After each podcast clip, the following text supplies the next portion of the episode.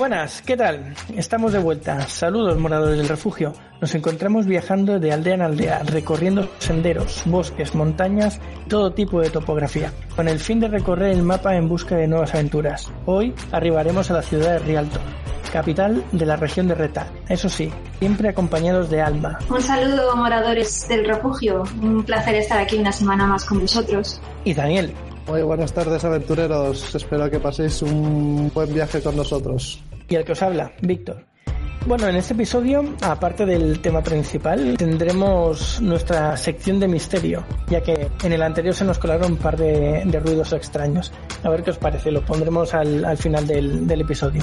Y bien, tras saludar el como es debido y presentarnos al líder de la aldea, nos adentramos dirección a la taberna, donde como es habitual nos sentaremos y hablaremos mientras llenamos nuestros estómagos. En el episodio de hoy hablaremos de fantasía en la literatura. Vamos a empezar con Tolkien. ¿Qué os parece Tolkien así en general? Bueno, Víctor, pues Tolkien yo creo que es el referente del mundo fantástico por antonomasia hoy en día, ¿no? No quiere decir que sea él quien haya inventado la fantasía, porque esto no es así, ya que la fantasía lleva viviendo, como todos sabemos, en nuestro mundo desde que el hombre es hombre, ya desde la época de las cavernas, los literatos antiguos, mm, el Quijote, Julio Verne, etcétera, todas las obras se han embebido de, cierta fantasía. Lo que pasa es que Tolkien, eh, creo que lo hemos hablado un poquito en otros podcasts, eh, Tolkien es un referente porque crea como el mundo que después va a dar lugar a toda la fantasía moderna. Es decir, él crea un mundo en el que existen elfos, enanos, eh, hobbits y todas estas razas luego van a estar presentes en numerosas novelas, películas, etcétera. Entonces, digamos que él coge mitología eh, nórdica, mitología céltica, eh, mitos de las diferentes civilizaciones, lo amalgama y crea un, un, mundo tan rico que realmente ha hecho que, que toda la fantasía a partir de él pues fluya mm, de, ese modo. Entonces sí, Tolkien es, eh, por así decirlo, es, el referente.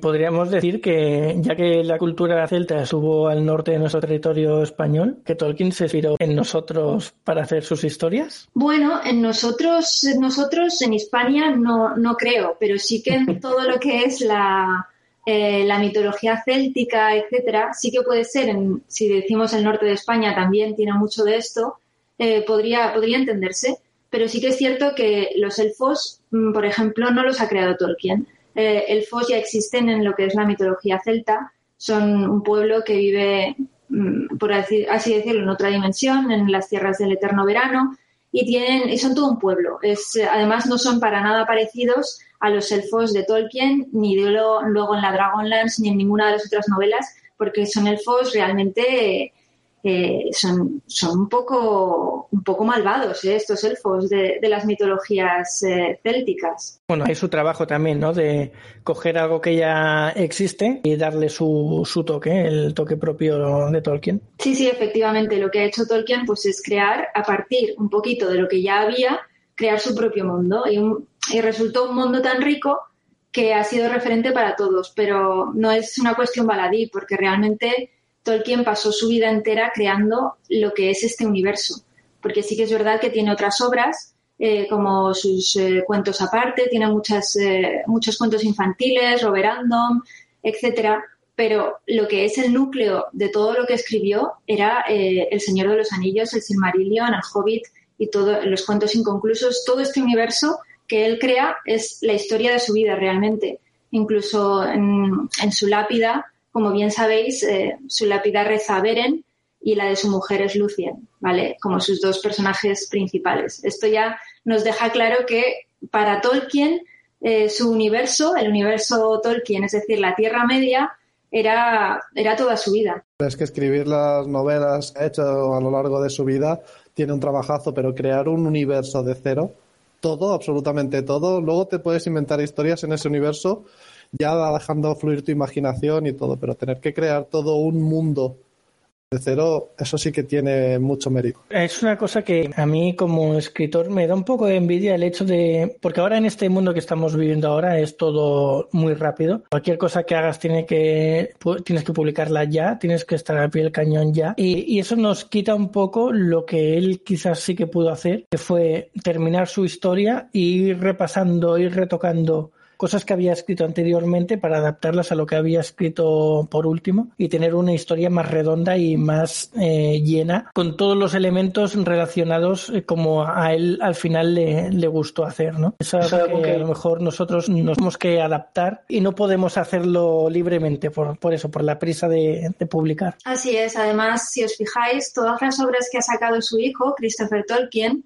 son como con los cuadernos de su padre. Por ejemplo, eh, la novela que salió hace unos años de Beren y Lucien y también eh, La caída de Gondolin son dos obras que son una recopilación de las distintas historias que tenían estas, estas fábulas en concreto, es decir, por ejemplo, Beren y Lucien eh, evolucionó mucho en el tiempo, no tiene nada que ver cómo era la historia original con la historia que quedó luego, que es la que sale en El Señor de los Anillos, no tiene nada que ver. Entonces, Beren y Lucien lo que hace es coger toda esta evolución que tiene en el tiempo por parte de Tolkien y plasmarla en el libro. Y lo mismo pasa con Gondolin. Gondolin es eh, una parte solo del universo de Tolkien bastante pequeña, sale en el Silmarillion, pero tampoco tiene tanta relevancia. Entonces, eh, el libro de la caída de Gondolin recoge pues toda esta eh, evolución que tiene Tolkien a lo largo del tiempo para manejar. Esto es exactamente lo que has dicho tú, eh, Víctor. Es que Tolkien fue refinando y refinando su obra hasta dejarla como él quiso. Y eso es lo que se ha ido sacando y los fans y siguen y siguen eh, enamorándose de estas historias, tanto de las del principio como las del final. Y esto pocos autores eh, lo han conseguido o lo conseguirán. Sí, sí que es verdad que antes tenías más tiempo para trabajar en tus obras y para perfeccionarlas incluso crear el mundo desde cero como hizo Tolkien. Y ahora todo es deprisa, hay que sacar ya y hay que vender ya si no te quedas eh, atrás y demás. Y esto supongo que es por la necesidad de hoy en día o por el cambio de tecnologías, hay nuevas plataformas y nuevos métodos para oír, leer o ver libros y eso ha dejado el de papel más atrás y que se tenga que vender más deprisa. No sé, ¿vosotros qué opináis sobre el tema de las tecnologías y el tiempo a la hora de poder sacar un libro no como antes que tenías más tiempo para prepararlo y pensarlo y retocarlo. Pues efectivamente, Dani, yo también opino como tú. Realmente lo que pasa ahora es que tenemos un bombardeo tal, eh, una saturación tal de todo, oferta en todo, también en literatura, que se hace muy difícil que cualquier obra, por buena que sea o por cuidada que esté o por el trabajo que tenga detrás, eh, tenga la relevancia que, por ejemplo, pudiera tener un autor eh, yo que sé, hace 100 años, 50 años, ¿vale? No es lo mismo. Entonces, sí que es verdad que ahora tenemos que lidiar con un mundo completamente diferente. También la literatura se está enfrentando a este hecho en que la gente cada vez lee menos porque tiene más satisfacción directa en otras eh, plataformas, como pueden ser pues, ordenadores, juegos, em, redes sociales. Satisfacción más, más directa, que no mejor, más directa. Entonces sí, es, eh, es algo que también repercute en los escritores. Los escritores eh, como nosotros tenemos que vivir en un mundo completamente nuevo. Tenemos que adaptarnos a las nuevas tecnologías, a las nuevas formas de, hacer, al mercado, porque al final eh, somos también empresarios, por así decirlo.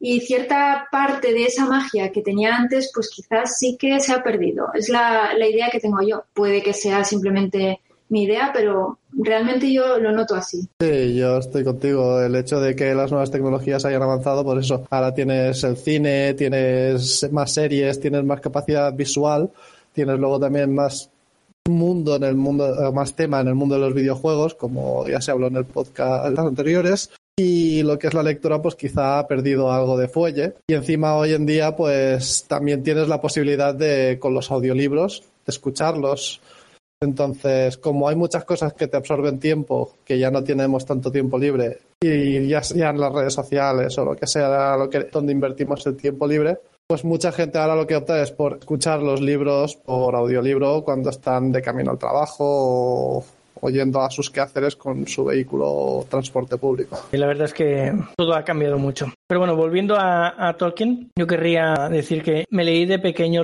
el libro del de, Hobbit. Es un libro, no son tres como pueden pensar muchos por, por las películas. A mí me gustó mucho. la verdad es que fue, creo que fue el primer libro de fantasía que leí. Ahora no estoy seguro porque sí que leí unos cuantos antes. De fantasía creo que fue el primero. Y me llamó mucho la atención que me pasaba a mí. O sea, yo empecé a leer ese libro y empecé a ver imágenes en mi cabeza de lo que estaba leyendo. Entonces, mm, creo que hasta, hasta ese momento no me había pasado. Para mí leer era hasta ese momento leer obligado cosas del colegio, deberes o, o libros de, lectura obligatoria. Entonces no los cogía con, con, las ganas que cogí el Hobbit y con el Hobbit empecé a ver eh, todo el mundo que, estaba ahí escrito, lo, lo empecé a visualizar en mi mente y yo creo que fue eso lo que lo que me hizo amar la, literatura fantástica. Eso le pasa a mucha gente, Víctor. Además, eh, es curioso porque con Tolkien ha debutado en cuanto a literatura muchos de los amigos que yo tengo. Eh, es verdad, eh, sucede que si a Tolkien lo lees siendo jovencito, mm, te lleva a, ser un fan de la fantasía casi de manera inexorable. Yo, por mi parte, no fue lo primero que leí creo que mi primera novela fue Drácula de Bram Stoker, que me encantó, o sea, me fascinó esa novela. Y a partir de ahí ya empecé a, leer mucho de los Reinos Olvidados y de otras sagas fantásticas antes de leer Tolkien, ¿vale? Pero sí que Tolkien cuando llegó arrasó. O sea, todo lo que había leído hasta entonces para mí quedó un poquito por detrás, porque Tolkien se puso por delante. Yo El Señor de los Anillos es lo primero que leí de él y me fascinó, hasta Les Cotas que, que vamos, sigo siendo una enamorada completa todo el mundo mágico tiene, tiene dentro, por ejemplo, el hobbit, todas las razas de animales, lo que tú decías de los, de los elfos, todo eso no me costó imaginármelo porque también está metido por aquella época en el mundo de los videojuegos. Con el aporte visual sí que te ayuda mucho a, a tener un apoyo para imaginarte todo este tipo de criaturas. Lo que me gustó mucho la, la historia, el, desarrollo del hobbit que va con los enanos y se va a explorar y a hacer cosas que, que no se esperaba hacer, porque en un principio él estaba a la mar de tranquilo en su casa y lo vinieron a buscar. Me gustó bastante la historia, me impactó en ese momento, sí. Es que esa es la parte para mí más bonita del hobbit, cuando ves que Bilbo, que está en su casa, es arrastrado contra su voluntad, pero no totalmente contra su voluntad, sino contra ese lado que tiene él, porque ya sabéis que Bilbo también tiene sangre Tuk. Entonces tiene su lado Tuk, pero está muy, eh, muy avasallado por su lado Bolsón, que son la, es la familia bien, la familia sentada, la familia que nunca sale, nunca tiene aventuras, pero viene Gandalf y le despierta ese pequeño lado Tuk que tiene Bilbo Bolsón y, ahí empieza todo. Entonces, esta, esta parte a mí me parece maravillosa porque ¿quién no ha deseado estar en su casa y que aparezca un mago o quien fuese y le lleve de aventuras? Porque literalmente es lo que hace Gandalf, lo saca de casa y se lo lleva de aventuras al otro lado del mundo. Es que eso es maravilloso. Yo con que me venga un mago a casa y me diga, eh, que nos vamos juntos de, de, fiesta a ver qué encontramos, ya me parece bien, ¿eh? Hombre, estar en tu casa y que venga un ser fantástico, que en ese mundo no es tan fantástico porque ya está ambientado porque un mago allí es normal, pero en la vida real aparece un mago o cualquier criatura o ser de un mundo de fantasía y te dice ir a vivir a ver, estoy tardando en salir, ¿eh? Hay que decir también que no son magos en sí, ¿no? En, dentro del, del mundo de la Tierra Media. En este caso Gandalf es un observador y lo tenemos como mago por las películas, ¿no? Porque lo llaman así, pero bueno, es otra terminología diferente. Sí, eso ya me parece que lo estuvimos hablando en uno de los podcasts anteriores. Y sí, pero bueno, todo el mundo ahora mismo lo conoce por mago, por lo que tú has dicho, por las películas, aunque en el mundo de Tolkien no sean exactamente magos. Bueno, son magos también porque tienen magia. Efectivamente tienen magia, lo que pasa es que es una magia diferente a la que se conoce después por eh, la fantasía así más de acción, ¿vale? Pero sí, tanto Gandalf, que es un maya, como los altos elfos, los Noldor y también los elfos normales, todos ellos tienen su parte de magia. Arwen tiene magia. Eh, mm, Elrond también tiene magia. Lo que pasa es que es otro tipo de magia. Cada uno tiene como su pequeño, su pequeña cota de poder, que no es tan pequeña, porque es lo que hablábamos eh, hace tiempo en otro podcast. Es que la magia en el universo de Tolkien no se trata tan a ligera como en, la fantasía ya más de acción, más tipo Dungeons and Dragons. ¿La magia así tipo de batalla vino más dada o se, puso más en, boga por, por, culpa de los videojuegos o viene de, bastante antes? ¿Hay alguna otra obra que las trate más así como actualmente la conocemos, la magia? Pues yo creo que a la magia como cosa así más de batalla, más de acción, mm, creo que Dragones y Mazmorras, es decir, la eh, Dungeons and Dragons, que conocemos tanto, ha sido el precursor, básicamente. Tanto el juego de rol como todas las novelas, eh, Los Reinos Olvidados no son más que un universo, un universo de, Dungeons and Dragons, pero tiene más. Eh, la Dragonlance, todas estas novelas que se escribieron más o menos por los 80, 80 y pico, 90, eh, eran todas estas novelas las que pusieron esa idea del mago ya mm, que lanzaba bolas de fuego a diestro y siniestro, etcétera, etcétera. Pero Tolkien era más reservado con el tema de la magia, que no quiere decir que no hubiera, había y mucha, pero era una, una magia más sutil. Pero sí, en modo batalla, todas estas novelas. Como precursores tenemos Dungeons and Dragons y demás. No hay nada antes que de lo que pudieran ellos sacar ideas. Bueno, puede haber más. Yo no he leído todas las obras de fantasía del mundo. Mi padre, por ejemplo, tenía una biblioteca entera tan grande que yo no, ni siquiera a día de hoy he podido terminar todas las novelas que tenía y muchas de fantasía. Entonces, no sé si antes de estas, eh, imagino que sí, porque mi padre tenía muchas novelitas eh, fantásticas de los años 60, eh, 70 que también eran de fantasía. Entonces, imagino yo que, sí, eh, en estas novelas también se trataría mucho eh, este género, sobre todo porque en esta época es cuando más se da el pulp, eh, ese género que es así un poco más rocambolesco, ¿no? Dentro de la fantasía y la ciencia ficción. Entonces, no creo que sean las primeras, pero sí que a nuestros oyentes serán las que más les suenen. Vale, pues para nosotros será Dungeons and Dragons y para los oyentes que sean otras, que nos lo dejen en los comentarios y les echaremos un vistazo a ver, a ver qué tal son y a ver si nos suenan. Porque seguro que hay alguna que sí que nos suene y conocemos, ahora mismo no, no se nos viene a la mente. Vale, pues ahora que comentabas lo de Dungeons and Dragons, eh, cuéntanos, ¿qué te parece a ti? No te puedo decir uno, uno en concreto porque tienen tantos libros. ¿Cuál, ¿A ti cuál te gustó más? ¿Qué, ¿Qué es lo que más te llamó la atención de toda la saga esta que tiene? Vale, Dungeons and Dragons es enorme, ¿vale? Tiene distinta, distintos universos, eso para empezar. Yo el que más conozco es el universo de Reinos Olvidados, que es el más centrado en lo que es la fantasía épica. De este universo nuestros oyentes eh, conocerán mucho los juegos tipo Baldur's Gate, mm, Neverwinter Nights y los últimos que también han sacado que se derivan un poco de, estos, ¿vale? Eh, pero esta, estos reinos olvidados son también el universo de, del, juego de rol. No sé si habéis jugado al rol de los reinos olvidados vosotros, a Faerun y, todo, y todo esto. Es un universo muy completo para los juegos de rol. Pero luego también en cuestión de literatura es que tiene multitud de, de trilogías, sobre todo son trilogías, ¿vale?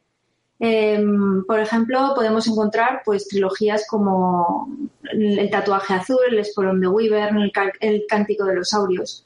Estas me las leí hace muchísimos años y básicamente pues es eh, aventura pura y dura. Lo que hacen los reinos olvidados es se centra en una parte de Faerun, que es el, es el mundo en el que se desarrollan, son los reinos olvidados, y en esa parte pues se desarrolla una, una historia fantástica entonces, muchos autores aprovecharon este, este background, por así decirlo, para desarrollar sus, novelas dentro de un mundo muy grande. Eh, y era la gracia que tenían los, reinos olvidados. Aquí es donde también está toda la trilogía de Drift, eh, está también Cormir. Bueno, es que hay un montón. Si nos ponemos a hablar, realmente es que acabamos mañana porque hay muchísimas trilogías de los reinos olvidados.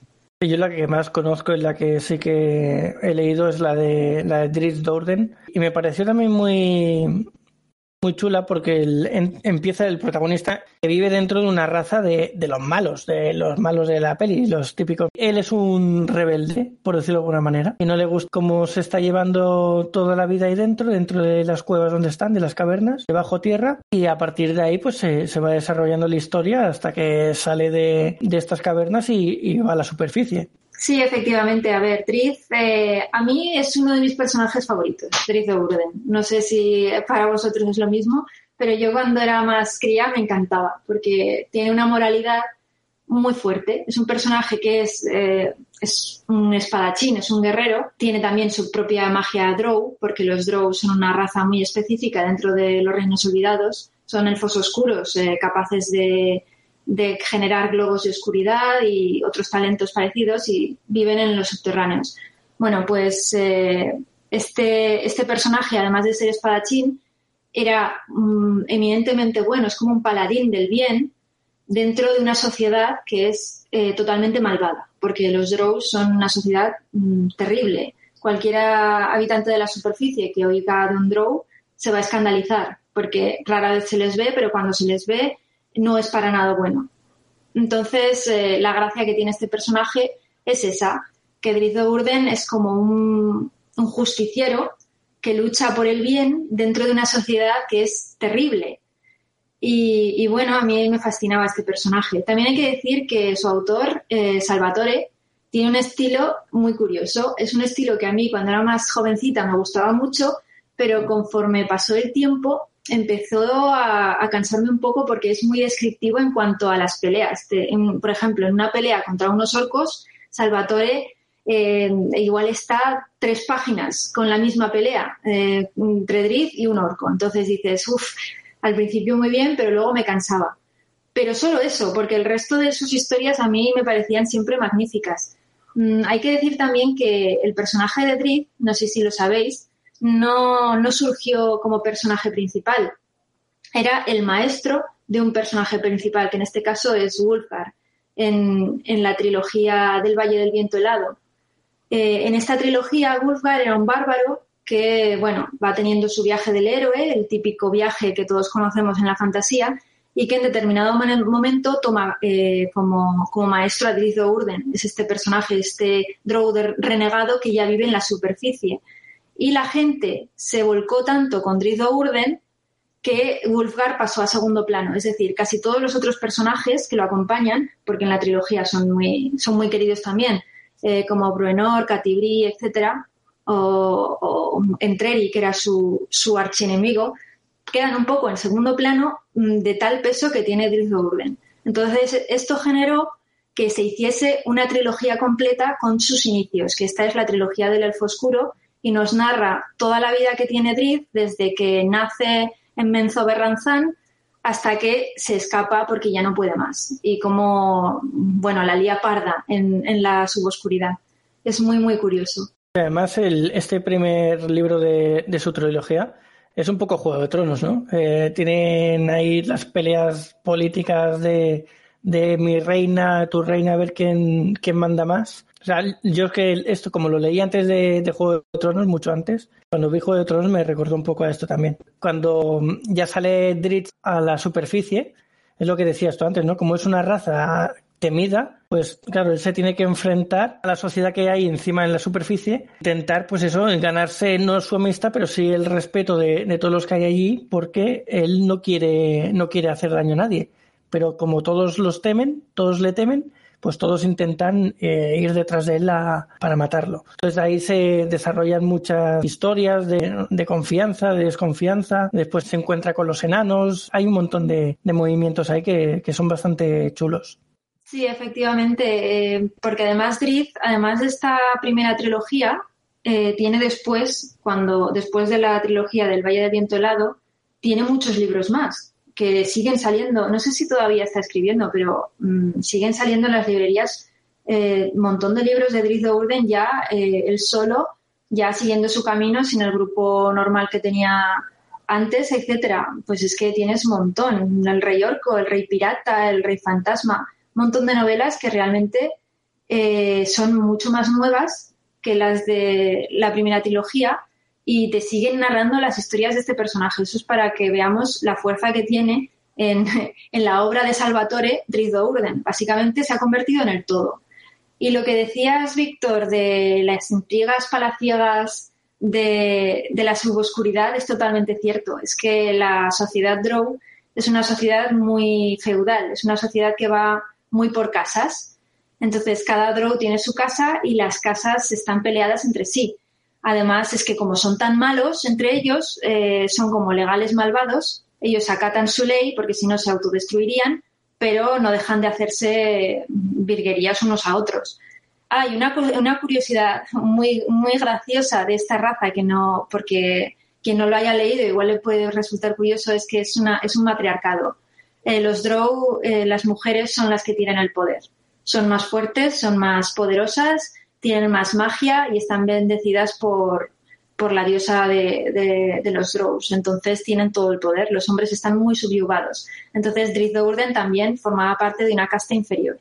Y además es muy importante eso, sobre todo en la el primer libro, se desarrolla ahí debajo. Tiene mucho peso el, estar subyugado y el ser un ser inferior que, a la mínima pueden prescindir de ti porque, porque sí. Por cierto, a quien le guste todo el tema de los Drows y, y sus casas y la suboscuridad, etcétera, etcétera, Salvatore tenía un, grupo de, de, aprendices, de escritores también, pero que seguían su, su línea de escritura y todos juntos Salvatore no participó, pero creo que sí eh, vigiló el proyecto. Hicieron una saga de libros, que era la saga de la, de la guerra de la reina araña, que son no sé si cinco libros, cinco, creo que son cinco, eh, que narra todas las aventuras de diferentes drows dentro de la suboscuridad y de lo que hacen entre ellos. Y es muy curioso porque básicamente todos los personajes son malvados y es ver todas las peleas que tienen entre ellos, los asesinatos y todas las intrigas que llevan en las casas de la suboscuridad. Bueno, pues si Salvatore estaba vigilando, supongo que estará dentro del canon, ¿no? Sí, totalmente es canon. Pues sí, otra cosa, otra, otra saga que me gustó mucho es la crónica del asesino de reyes. Eh, todo el mundo conoce eh, como el nombre del viento. Y bueno, es un poco diferente porque el, mm, digamos que no es fantástica al principio, eh, trata de un niño que, está con su troupe, pues van de pueblo en pueblo tocando, haciendo música, haciendo un poco espectáculo. Y la trama va pues que matan a, los padres del, del, protagonista.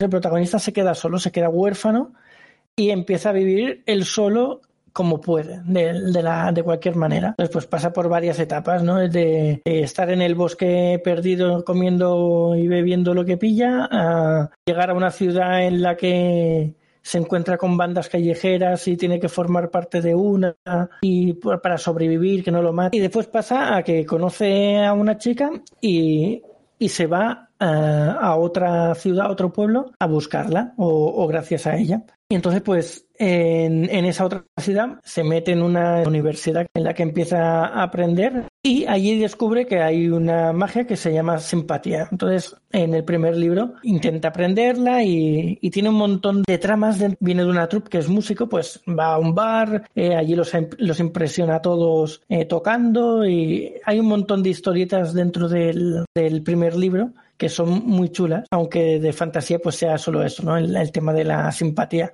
no se toca apenas. Luego ya en el segundo, cuando ya el, el protagonista ya está más curtido y aprende a usar bien la simpatía y además luego se va de viaje porque tiene que, bueno, le surgen varias cosas y aquí ya sí que empezamos a ver pues eh, animales fantásticos y más movimiento de, de lo que es magia sí. Hay muchos trozos del libro que, están dentro de lo que podríamos decir mundos fantásticos. Entonces, no sé si tenéis alguna idea de, esta saga. Sí, yo sí que me leí los dos libros que, bueno, los dos primeros, que no sé si el tercero ya habrá salido, la verdad.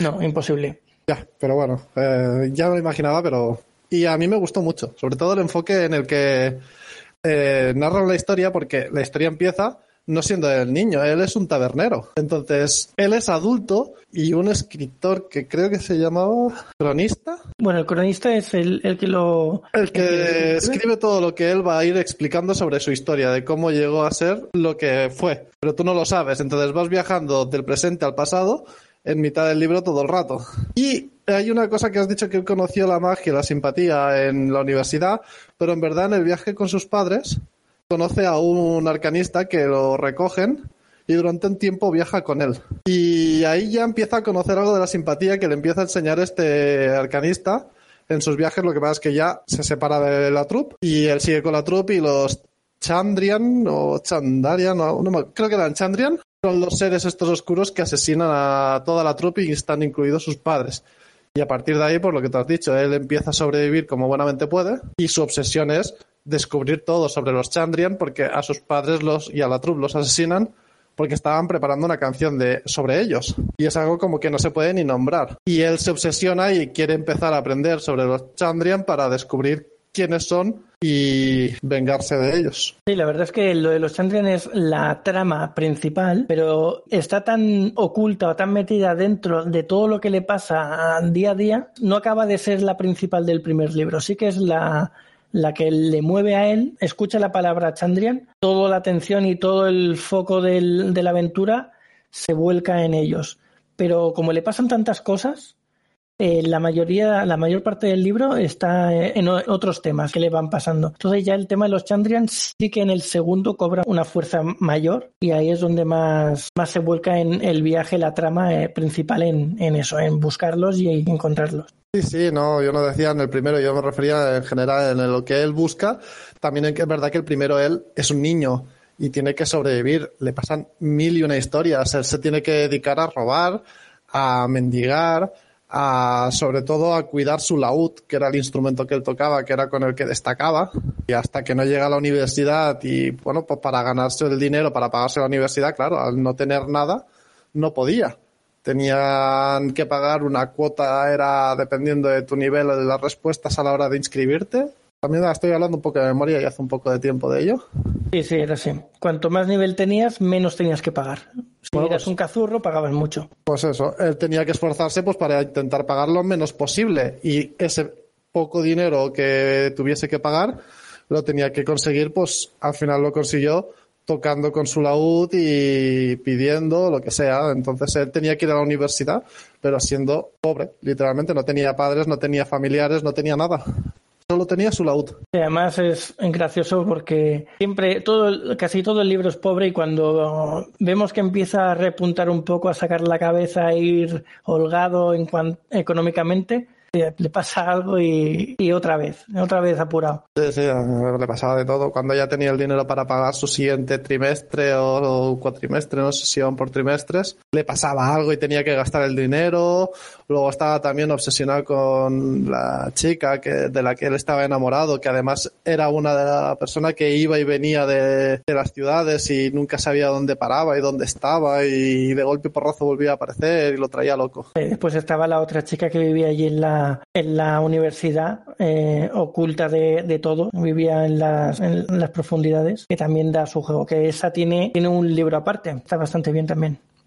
Ese libro no lo conocía y a mí esa chica, para mí, era la mejor, después del protagonista y todo eso, del libro me encantaba ese personaje. Era algo que me fascinaba, alguien que consiguiese sobrevivir de esa manera en alcantarillas debajo de la universidad. Esta saga, sobre todo, hay una cosa que me gustaría apuntar y es que ha conseguido eh, llegar un poco más allá que las novelas normales de fantasía a la gente en general. Yo lo digo porque he conocido mucha gente que normalmente no lee fantasía, ni es su género favorito, ni mucho menos, y no se acerca a una novela de este tipo, pero que eh, estas novelas sí que las ha leído y sí que les ha gustado.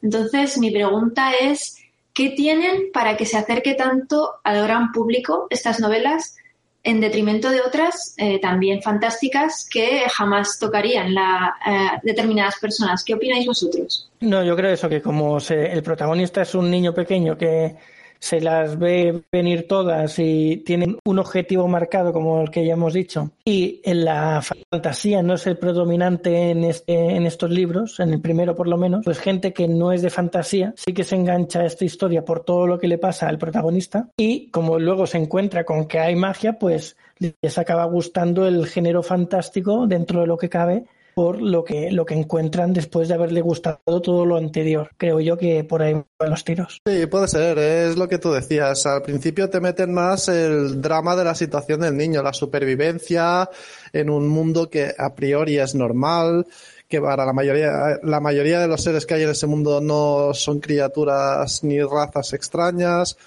Entonces, lo que es los arcanos, Es como algo muy extraño incluso para la gente de ese mundo. Hay una universidad, pero no es algo que se prioriza o que sea lo prioritario. Entonces la gente se engancha a la historia supongo que porque es una historia basada en un drama, en una situación que ha ocurrido y salvo los Chandrian, que nadie sabe lo que son en el primer libro, que saben que son unas sombras o unos entes oscuros que que donde aparecen arrasan. El primer libro es supervivencia pura y dura del, de Quoth, o como se llama el protagonista. Sí, según tengo entendido es Quoth, pero bueno, ya es, depende de cómo lo pronuncie cada uno. No sé, ¿te ha convencido esto, Alma? Sí, sí, yo creo que tenéis, tenéis razón. Por ahí van las cosas, porque a mí me sorprendió mucho eso. Por ejemplo, un día descubrió, descubrí a mi madre leyendo ese libro y digo, mamá, ¿qué haces? y le encantaba. Y entonces me sorprendió porque digo, es un libro de fantasía y le gusta a mi madre, curioso, ¿eh? Porque dan pinceladas de fantasía, pero no son continuas. Entonces tú estás viviendo en un mundo a priori normal, con siguiendo la historia de un personaje que no es ningún héroe ni es nada así que destaque, es un niño que quiere pues aprender todo lo arcano y descubrir lo que les ocurrió a su padre, quiénes son sus padres y quiénes son los Chandrian, pero es todo pinceladas de fantasía, no es algo continuo. Bueno, tocando una historia que no es igual ni es parecida, pero podemos tener a Harry Potter, ¿no? El dichoso Harry Potter. Siendo un niño pequeño, van a, a sus tíos y lo tienen ahí oculto de todo el mundo mágico hasta que a cierta edad tiene que empezar a ir al colegio y se encuentra con que es un mago y, empieza toda su aventura. ¿Qué conocéis de, Harry Potter? Bueno, pues Harry Potter yo creo que lo conoce todo el mundo, ¿no? Que no simplemente sea por las películas, eh, yo creo que casi todos los niños y adultos conocen a Harry Potter.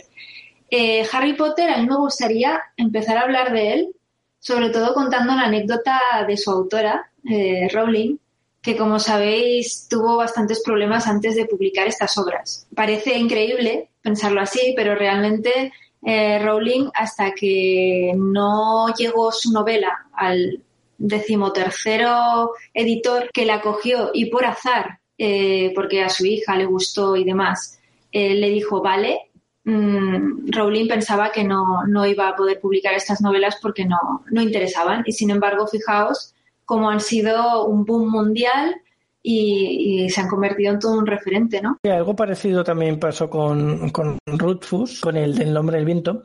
En sus inicios, cuando ya tenía su historia escrita y demás, pues se presentaba a las editoriales y la rechazaban en todas, porque, bueno, en algunas alegaban que la historia era demasiado larga y que eso no, no iba a poder ser viable y demás. Y bueno, el, el, tema es este, ¿no? Que todos estamos esperando el tercer libro de la crónica del asesino de reyes y según esta historia está escrito desde un buen principio. Solo falta que, la editen. Estamos todos esperando a que el editor decida editarla.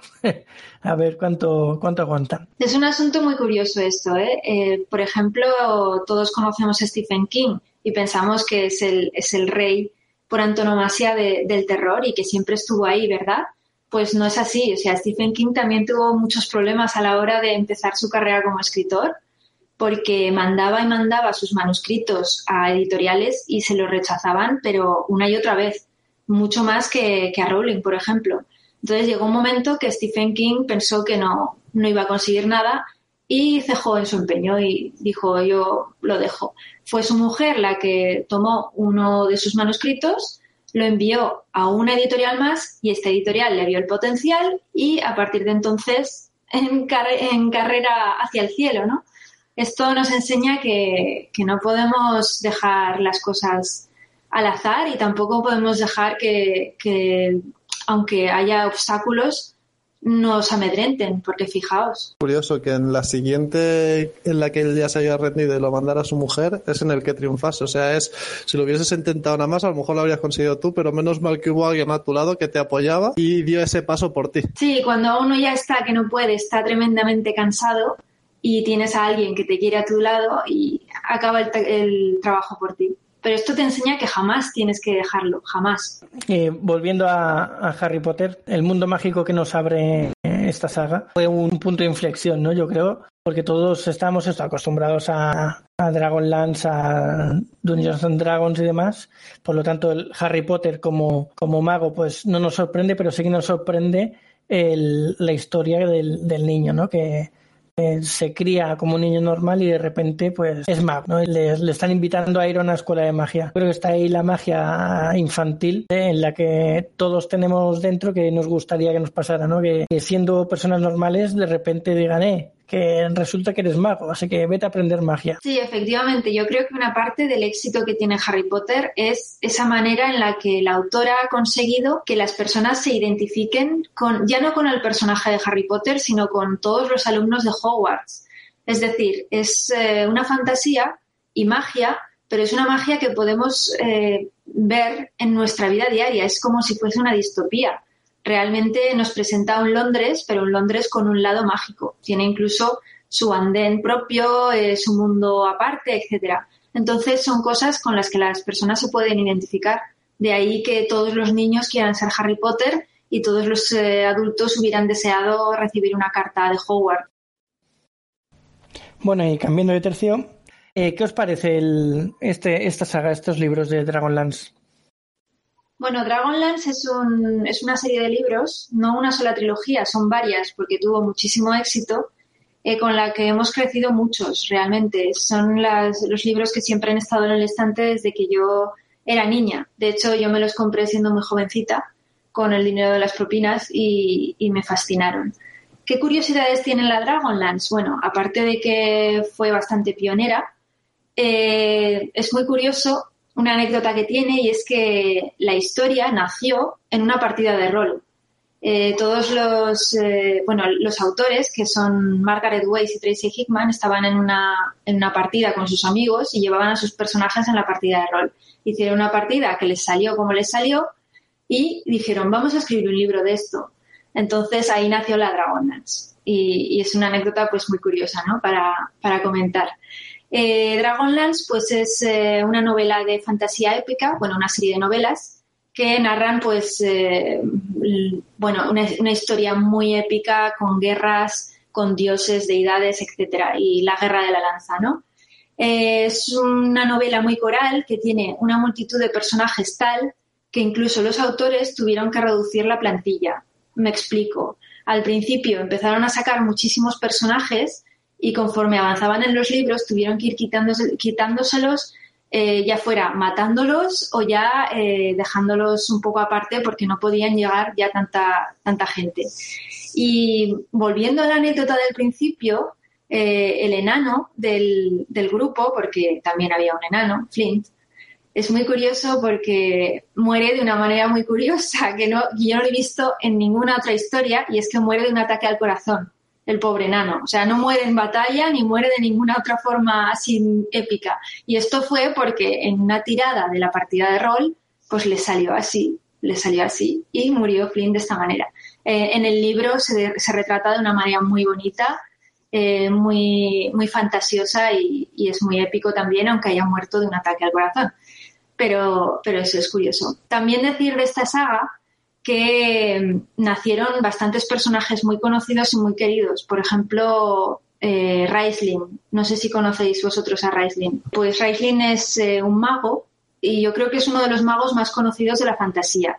Es un mago que básicamente para conseguir poder él ha hecho un pacto terrible. Entonces es un mago que ve pasar el tiempo a través de sus ojos eh, en todo lo que ve.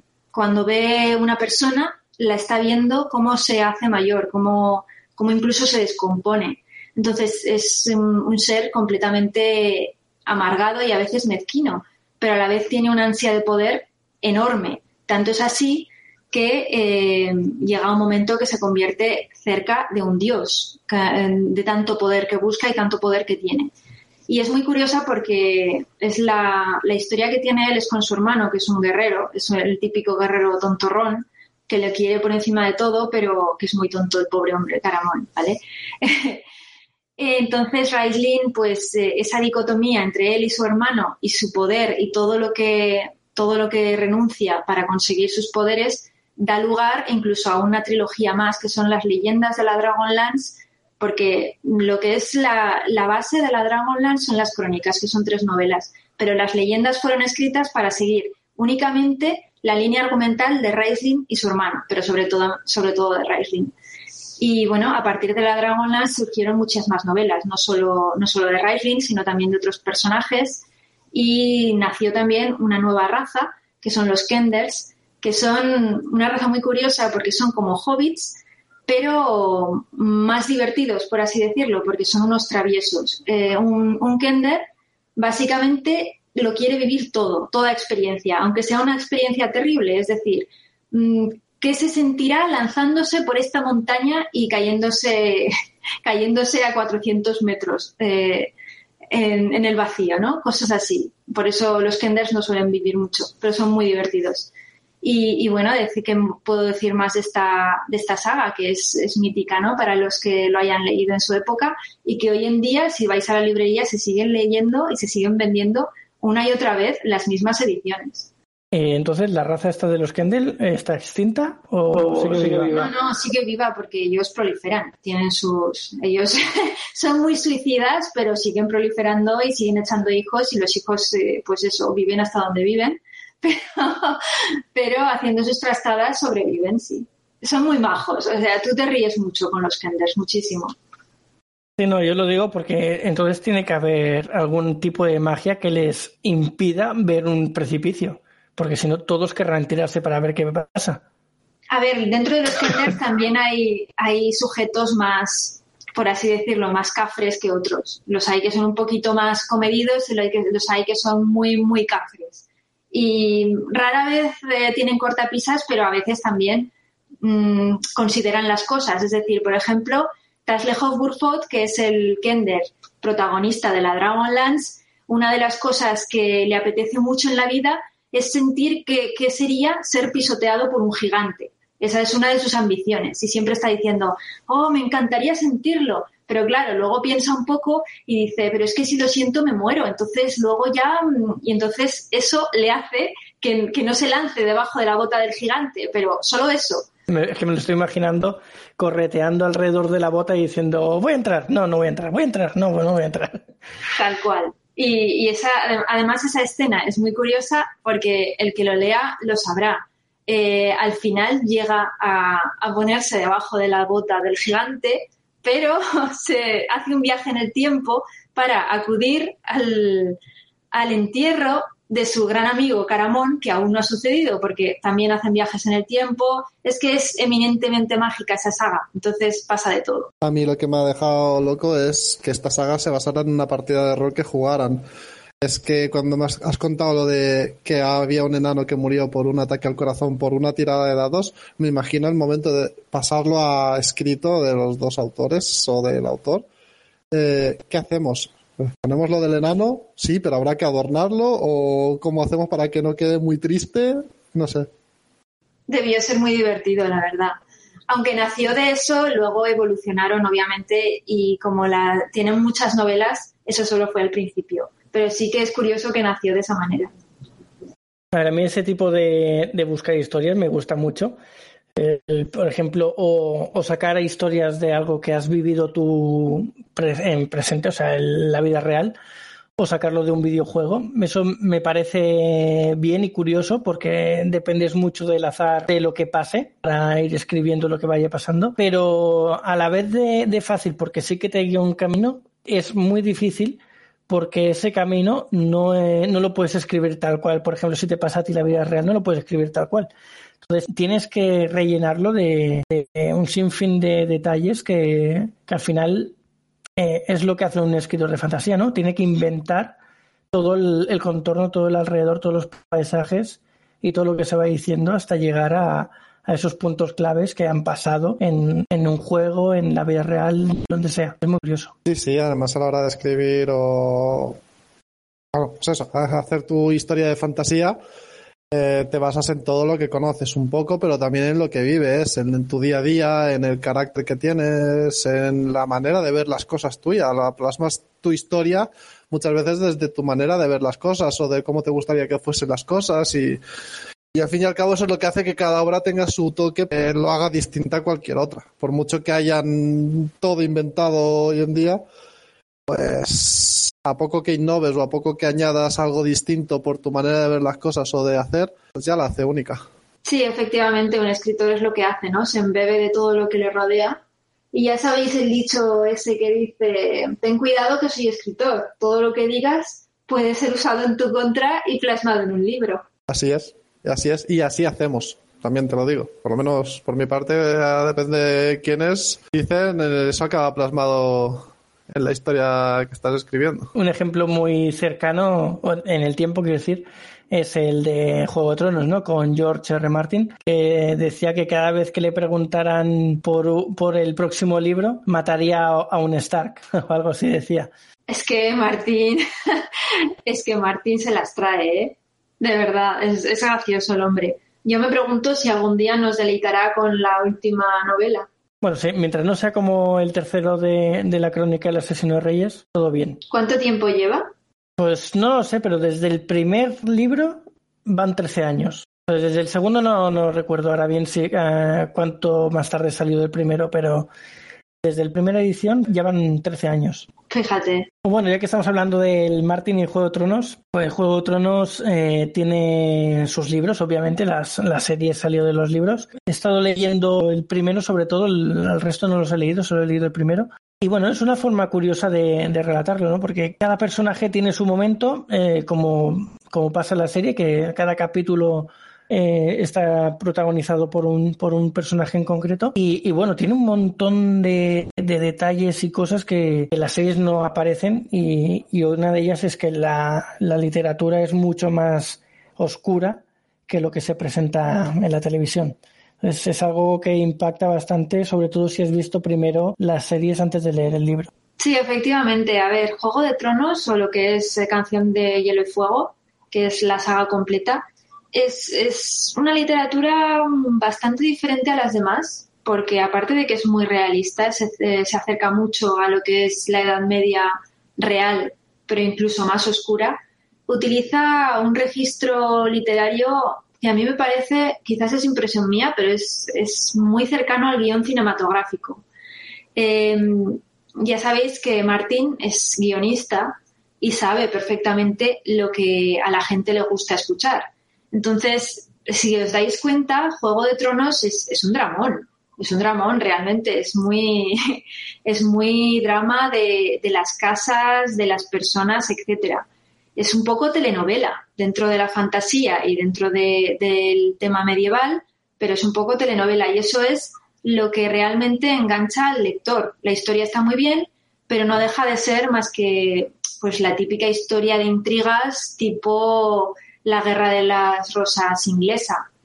Eh, entonces, mmm, digamos que lo que aporta Martin es esa capacidad que él tiene de hacer que la historia te llegue, porque llegarte te llega. Mm, te puede gustar o no te puede gustar, o puedes odiarla, pero indiferente desde luego no te deja, porque es muy crudo al, escri escribir y te lo, te lo describe todo de tal manera que te hace llegar muy dentro. Entonces, si odias a los personajes, como es lo normal, porque prácticamente todos sus personajes, salvo los Stark, son odiosos. Entonces, si odias a los personajes, los odias mucho llegas incluso a odiar la novela, porque decir, pero, pero por favor, es que aquí no se salva ni uno, es que no hay ni uno que puedas decir es un héroe o, o, o lo amo, no, nadie, porque incluso Tyrion, que tanto le gusta a la gente y que es magnífico porque es gracioso, es muy majo, pero Tyrion también tiene una historia muy oscura y para nada es una buena persona. Es que en la obra de Martín, buenas personas muy, muy poquitas, ¿eh? muy pocas. Entonces, para mí, la gracia que tiene eh, Martin es esa, la capacidad que tiene de, de, hacer llegar la historia muy dentro y que la gente incluso le gusta si no es por la fantasía, porque realmente eh, Juego de Tronos no tiene tanta fantasía. Tiene un poco y conforme avanzan las novelas, pero al principio, desde luego, es muy de fondo. Es algo que está pasando de fondo, el leitmotiv, pero la historia podría ser una historia medieval sin más y nadie, nadie se extrañaría. Sí, sí, está ambientada a una época medieval muy realista y muy cercana, como tú bien has dicho. Y pues eso, acabas odiando a casi todos los personajes y tampoco te puedes encariñar con ninguno porque nunca sabes lo que va a pasar. Es todo muy dramático en toda esta, en toda esta saga. Además, lo que decías, hermano, que hay pocos personajes que son buenos y, los pocos que hay se los va cargando a todos conforme va progresando la historia, así que poco hay que hacer ahí. Y después también lo que decías de mm, la fantasía en, en, esta, en estos libros, sí que es verdad que hay poca, pero sí que hay un, un lore profundo, que son, creo que se los llamaban los niños del bosque, algo así, no recuerdo bien el nombre. Es una historia que está ahí de fondo, de historia antigua de, dentro de, esta saga, es muy mágica. Son, son, bueno, los que habrán visto la serie los, los habrán visto al final, ¿no? Que son los niños de estos planta que tiran tienen hechizos, tienen cosas. Aparte de los caminantes blancos, los dragones y todo esto, pues tienes este lore profundo que sale muy de vez en cuando, no, no profundiza mucho en ellos, pero sí que están ahí. Sí, efectivamente, es lo que le da el carácter fantástico a las obras, realmente. Porque sí, eh, la obra Principal, principalmente el aspecto mágico, el aspecto fantástico se centra en los dragones, en los huevos de dragón, que luego son los dragones de Daenerys, y en los caminantes blancos. Esos son los dos elementos prioritarios. Y luego tienen pequeños elementos como lo de los árboles de los dioses que has dicho y otros más, y un lore eh, que viene de antiguo, pero que te lo hacen llegar pues en pequeñas canciones, en pequeñas dosis que es ese background que le da al mundo la consistencia y te demuestra que no estás en el propio mundo, no estás en la Tierra y ni siquiera estás en una distopía, estás en otro mundo. Y, sí, eso es lo que le da el carácter fantástico a la obra, pero mm, eminentemente no es fantástica como puede ser otras obras fantásticas porque no tira de la fantasía tanto. Es muy leve. Otra de las sagas fantásticas que hoy en día están muy en boga es, eh, bueno, es, la saga de Cosmere, que no es una saga en sí misma, sino es un universo. Es el universo que ha creado eh, Brandon Sanderson. Brandon Sanderson es un autor bastante joven, que hoy en día creo que está en sus 45 años, me parece, por ahí, y que lleva muchos años escribiendo, ¿eh? Y además ha dejado unos libros impecables. Eh, Sanderson empezó con una obra que se llama Elantris, que ganó muchos premios y que fue un boom, fue la que le catapultó mm, en su carrera de escritor y le ha llevado a la fama, a la fama mundial. Eh, El Antris es una obra fantástica muy chula, a mí me gusta mucho porque ya te, antecede a todo lo que va a ser la fantasía muy particular de este autor. ¿Y qué fantasía tiene este autor? Pues eh, básicamente se deslinda un poco de lo que hemos estado hablando, de la típica fantasía tipo Reinos Olvidados, tipo Dungeons and Dragons, incluso tipo Tolkien.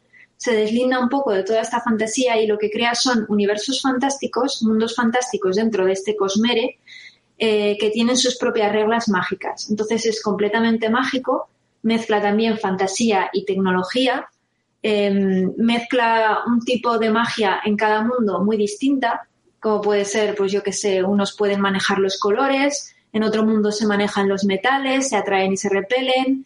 Eh, cada mundo tiene su, particularidad y su idiosincrasia, todos dentro de, este universo que ha creado el autor. Entonces, bueno, me gustaba eh, recalcarlo porque hoy en día es uno de los autores fantásticos más, más reputados, pues como pueda ser eh, Martin o como pueda ser Rufus, etcétera, son los que están despuntando. Sobre todo, despunta en Estados Unidos, también hay que decirlo. Aquí en España se conoce menos, pero también tiene su gran equipo de fans, os lo puedo decir. Y bueno, a quien, se lo haya leído, pues eh, ya las conocerá, pero los que no hayan tenido contacto con este universo, pues yo les puedo recomendar las novelas principales, que son El Antris, que es la primera, y tiene eh, una secuela que es Legión y el alma del emperador, eh, que la hizo mucho después, pero que sigue un poco este mundo. La verdad es que está bien porque con la primera novela de Leantris, que es autoconclusiva, te quedas con las ganas de saber más, porque es una historia muy interesante. Después tiene todas las de Nacidos de la Bruma, que es El Imperio Final, El Pozo de la Ascensión, El Héroe de las Eras, Aleación de Rey, Sombras de Identidad, Brazales de Duelo. Todas estas eh, forman parte eh, de esta saga de Nacidos de la Bruma, de la Alomancia, que es también muy interesante. Después tenemos algunas novelas eh, independientes como El aliento de los dioses y luego llegaríamos al Archivo de las Tormentas, que es esta gran saga que Sanderson está creando, que quiere hacerla, no sé si de 10, 11 tomos, pero que cada tomo tiene 1.300 páginas y además ilustradas, muy, muy interesante, que empieza con El Camino de los Reyes, después tiene Palabras Radiantes, Juramentada y la que acaba de salir ahora, que es El ritmo de la guerra, que es eh, que acaba de salir este mes, recién sacadita de la imprenta. Y bueno, deciros que simplemente a mí este autor me encanta. También tiene fantasía para, para más jovencitos, eh, para adolescentes y demás. Eh, pues como puede ser Arena Blanca y otros títulos, pues son más para, para un, pueblo, un público más juvenil. Pero los adultos con Sanderson, vamos, están encantados. Ya os lo puedo decir. Yo estoy más familiarizado con el Camino de los Reyes. Hay que mencionar que no se centra solo en un tipo de fantasía, como puede ser la fantasía épica medieval, sino que viaja un poco por todas las eras, ¿no? Tanto futuristas como cualquiera, la que se le ocurra en ese momento que puede encajar. Sí, sí, efectivamente, Víctor. Es un autor que básicamente escribe lo que le parece y lo que le apetece en ese sentido. Siempre, a ver, con una lógica y, razonable, pero si le apetece escribir ciencia ficción, te escribe ciencia ficción. Incluso hay novelas en las que son aparentemente fantásticas, pero tú estás viendo elementos de ciencia ficción ahí metidos un poquito por detrás. Para el que sea más avispado los, los entenderá, ¿vale? Entonces, eh, es muy interesante porque este autor tiene un curso de escritura creativa que lo imparte completamente gratis y, te da muchas claves muy interesantes de cómo trabaja él. Y si lo oyes hablar, eh, él mismo te dice que no hay por qué restringirse en nada, que lo que está en tu cabeza pues puede ir al libro perfectamente y tú puedes crear mundos igual que los crea él. Es, es, muy curioso. A mí me gusta mucho Sanderson. Me parece un autor bastante bueno. Habrá que seguirle un poco el, el camino a ver qué más saca y, ir leyendo todo lo suyo, porque la verdad es que es extensa toda su obra. Y más que va a ser, porque mínimo saca dos libros por año, así que imaginaos, tiene 45 y saca dos por año. Sí, sí, necesitamos nosotros un par de vidas para leerlo todo lo suyo. Además, de verdad. Pero bueno, todo es ponerse y al final te acabas enganchando si te gustan sus obras. Vale, pues dejamos ya de lado el cuerpo del episodio y vamos con la sección de misterio. Vamos a poner un par de psicofonías. Cada psicofonía la voy a poner dos o tres veces para que la podáis oír bien. Y bueno, aquí van.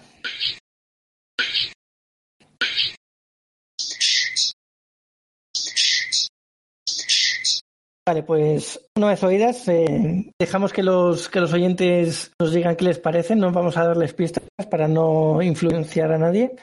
Y bueno, dejen, decirnos en los comentarios a ver qué os ha parecido que, que, decían. A ver qué dicen los oyentes, si no vamos a decir nada sobre las psicofonías. Y en los próximos capítulos, si han comentado alguna cosa, pues diremos también lo que oíamos nosotros. Porque si nos ponemos a hablar, igual les influenciamos. Es mejor que lo saquen ellos. Además, es muy divertido. Bueno, con estas cosas siempre pasa, ¿no? Porque eh, es tan difícil entender lo que dicen que a la mínima que dices, pues a mí me parece que dice tal, pues ya todo el mundo le, le, parece que dice eso en concreto, ¿no? Entonces es mejor no decir nada y que cada uno diga lo que cree que es. Porque es más divertido así. Y bueno, tras esto y tras tanta charla y llenar nuestros estómagos de deliciosa comida y bebida, saldremos de la aldea en busca de otra aventura pero no antes de deciros algunas de nuestras redes sociales y el email para contactarnos. Para hacerlo al programa tenéis el email de refugio del aventurero donde nos podéis decir pues si queréis participar como invitados o si tenéis algún tema del cual queréis que hablemos, lo que se os ocurra. Después Alma tiene eh, su Facebook, que es arroba Alma Herrera. Y después nosotros, eh, tanto Daniel como yo, tenemos en Instagram arroba saga que viene de nuestra saga de libros. Y nada, pues muchas gracias por escucharnos y nos vemos pronto en el siguiente programa del Refugio del Aventurero. Acordad de cerrar la puerta al salir, que hace frío. Buen viaje, aventureros. Buen viaje y hasta la semana que viene. Buen viaje, aventureros. Tener cuidado en el camino.